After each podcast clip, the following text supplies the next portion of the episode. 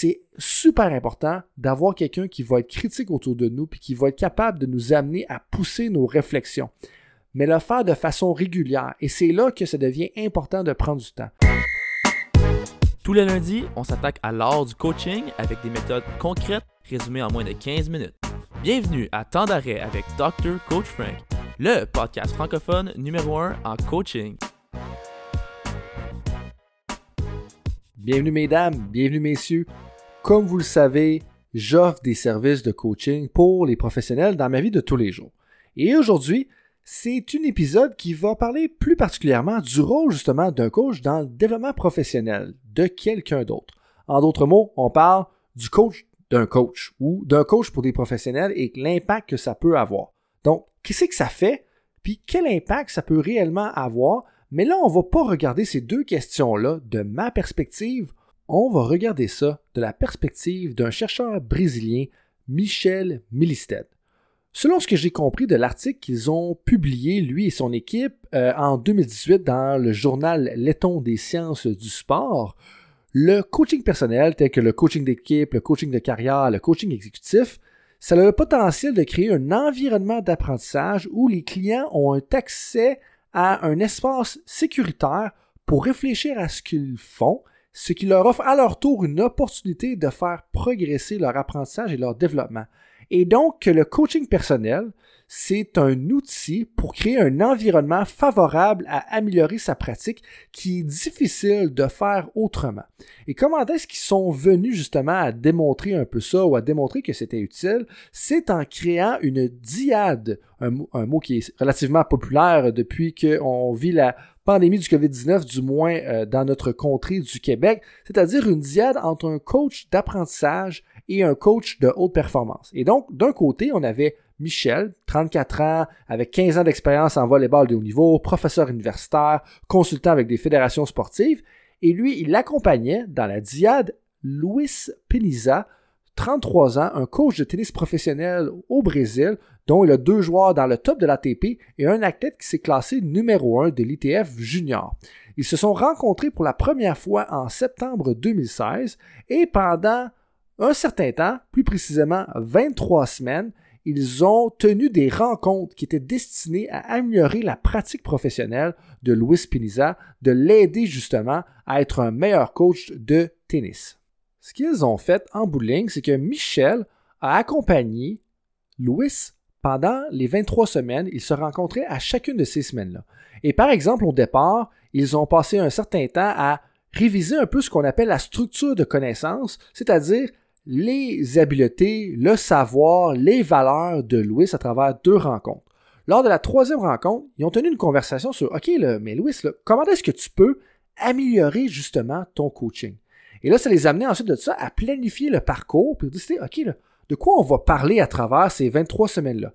Mais pas le planifier dans le sens qu'ils ont décortiqué au quart de tour, mais c'est quoi les choses qu'ils aimeraient explorer? Et je vais revenir sur une des choses qu'ils ont faites pour ça, mais ce qu'ils ont exploré justement à travers toutes ces semaines-là, c'est des choses comme l'intelligence émotionnelle, la préparation pour le Brésil Open, la préparation pour le Rio Open, euh, la dureté du mental, on fait un shout-out aux boys, euh, la mentalité de gagnant, comment faire une bonne présentation orale, comment développer les autres coachs à l'intérieur de son club, comment se préparer pour le voyage sur le tour euh, européen, comment créer une culture gagnante, euh, comment faire une bonne planification stratégique. Et donc, à travers ces 23 semaines-là, ils sont rencontrés à chaque semaine et ils ont touché tous ces sujets-là. Mais c'est la partie d'un endroit en particulier.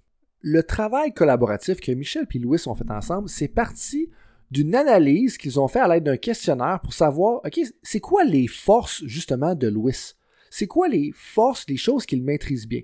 Et des choses qui sont sorties justement, c'était que ses forces, c'était la gestion d'une séance, la planification, les éducatifs, hein, les bons vieux drills, les stratégies qu'il avait en place, mais que en périphérie, ou du moins des choses qui étaient un petit peu moins ses forces, c'était justement le leadership et la connaissance de soi.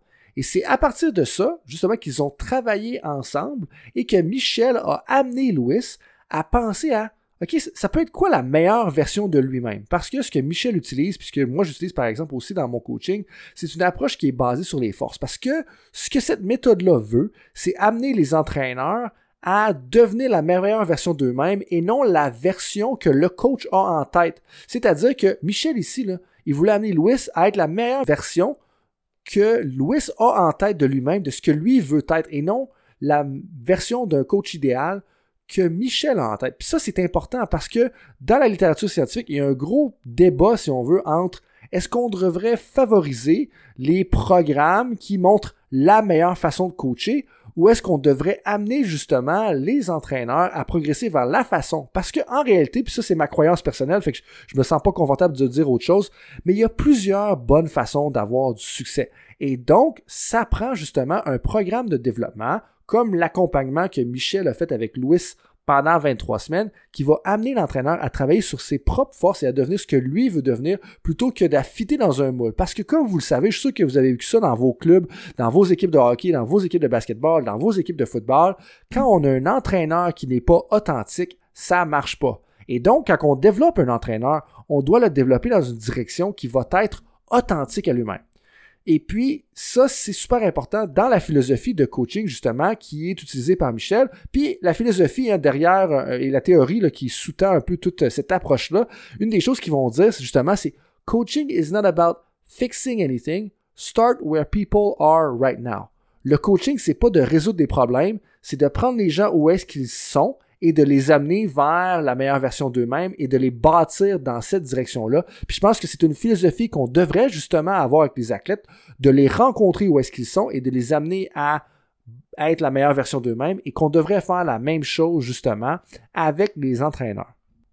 En parlant d'entraîneur, pour revenir un petit peu justement au travail que Michel et Louis ont fait ensemble, c'est qu'une fois qu'ils ont déterminé un peu le parcours, ses valeurs, où est-ce qu'ils en étaient, ils ont tenu une série de conversations sur les sujets qui étaient supplémentés par du contenu. C'est-à-dire que Michel avait bien entendu une structure pour faciliter la réflexion, la réflexion profonde, pour aller vraiment chercher des, des nouvelles idées et les co-créer ensemble mais c'était toujours supplémenté de documents, ça peut être de la littérature scientifique, des vidéos, des podcasts, des présentations, mais du contenu que Michel justement avait euh, accumulé dans ses banques de données. Hein. parce que des choses qu'on fait de façon régulière en tant que chercheur, euh, c'est d'avoir une base de données et de la nourrir de vidéos, de podcasts euh, et d'articles scientifiques pour justement pouvoir aider les gens. Et ça, ça les a amenés justement à pouvoir parler de différents sujets comme l'intelligence émotionnelle, faire une bonne présentation, comment mettre en place des cartes réflexives, et puis de le faire de façon que c'était utile justement pour Louis. Et quand ils se sont rencontrés à la fin du parcours ensemble, donc à la fin des 23 semaines, les choses que Louis a, mentionné justement, c'est que ça lui avait permis d'améliorer ses habiletés de communicateur. Dans le sens qu'à force de travailler avec Michel, à force d'avoir les conversations, de pouvoir exprimer ses connaissances et de pouvoir se pratiquer comme dans cet espace sécuritaire-là avec Michel, c'est le fait qu'il était devenu un meilleur communicateur seulement par la pratique, mais aussi parce que ses idées étaient mieux organisées. Une autre chose que Louis semblait euh, avoir grandement apprécié, c'est le fait d'avoir touché plusieurs sujets, donc d'avoir été, oui, un certain temps dans la psychologie, mais aussi dans le leadership, aussi dans la réflexion, aussi dans la planification stratégique, donc d'avoir pu justement toucher à plusieurs sujets. Mais un avertissement que Louis donne aussi dans certains des commentaires qu'on peut trouver à l'intérieur de l'article, c'est que avoir un accompagnement comme ça, c'est-à-dire du coaching par quelqu'un qui, qui, est un peu qui a les habiletés justement de faciliter la réflexion, ben c'est pas pour tout le monde.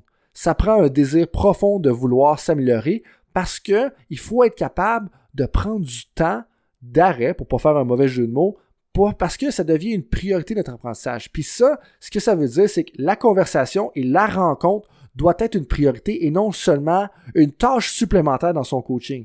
Et c'est pour ça qu'il faut faire attention, si vous êtes un directeur des sports, d'imposer une approche comme ça. C'est important vraiment d'essayer de l'amener de façon organique à votre entraîneur, que lui, il veut s'améliorer, de le présenter de cette façon-là. Et aussi, il doit avoir des conditions de sécurité psychologique où est-ce que l'entraîneur sent qu'elle ou qu'il peut divulguer justement euh, toutes ses connaissances sans avoir peur de se faire juger.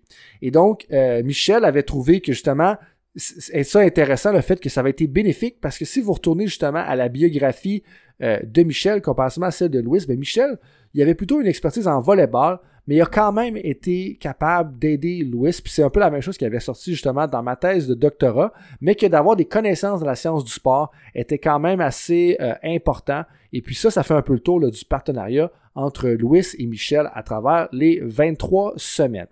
Et donc, tout ça, là, où est-ce que ça fit un peu dans vos connaissances? Mais ça fit dans le savoir intrapersonnel. Il hein? faut connaître un peu plus son apprentissage individuel. Puis ici, on parle de coaching développemental, c'est-à-dire du coaching qui est offert à des professionnels dans le but de les amener à être la meilleure version d'eux-mêmes plutôt que de résoudre des problèmes.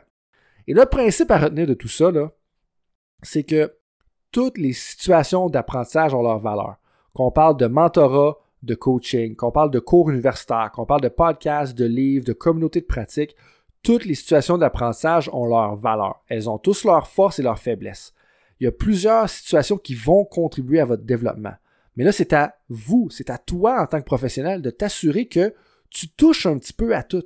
Que si tu es capable d'avoir justement accès à des cours, que tu es capable aussi de, d'amener de, l'information au moulin à travers les livres, les podcasts, mais tu es aussi capable de t'engager dans de la réflexion. Et c'est là que ça m'amène à quelques questions un peu pour vous. Est-ce que tu es capable de prendre du temps pour prendre une pause?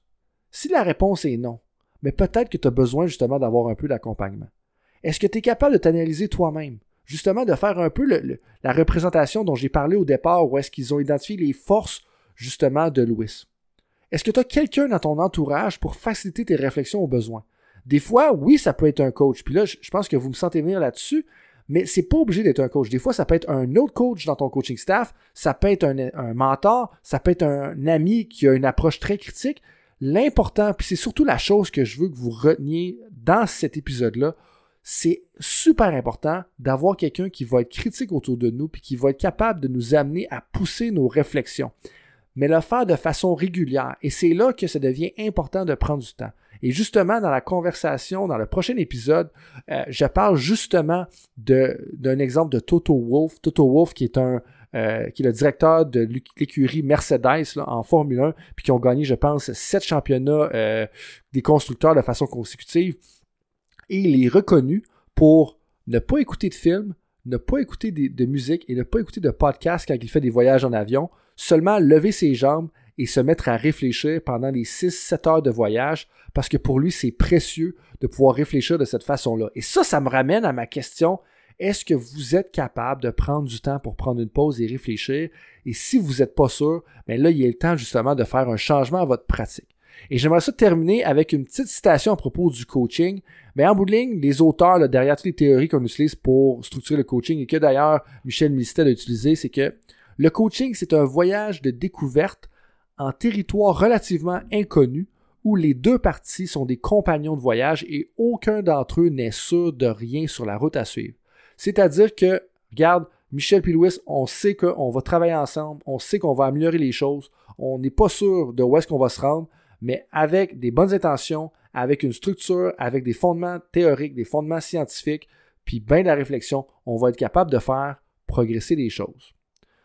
Merci tout le monde pour votre écoute. Pour ceux qui voudraient pousser davantage leur compréhension du coaching de coach, je vous invite à écouter l'épisode 38 de Temps d'arrêt, qui est en réalité un podcast inversé. C'est-à-dire que j'ai invité un de mes collaborateurs, Marc-André Duchesneau, à mener un entretien avec moi-même parce que je pense que c'est important que vous me connaissiez encore plus, puis parce que de ce que j'ai entendu à travers les branches, euh, ça piquait la curiosité de certains d'entre vous. Et donc, je vous invite à écouter l'épisode 38 de Temps d'arrêt qui s'en vient dans quelques jours. Là-dessus, coaches, directeurs, professionnels, merci et on se rappelle qu'un bon accompagnement, ça passe par du coaching de développement.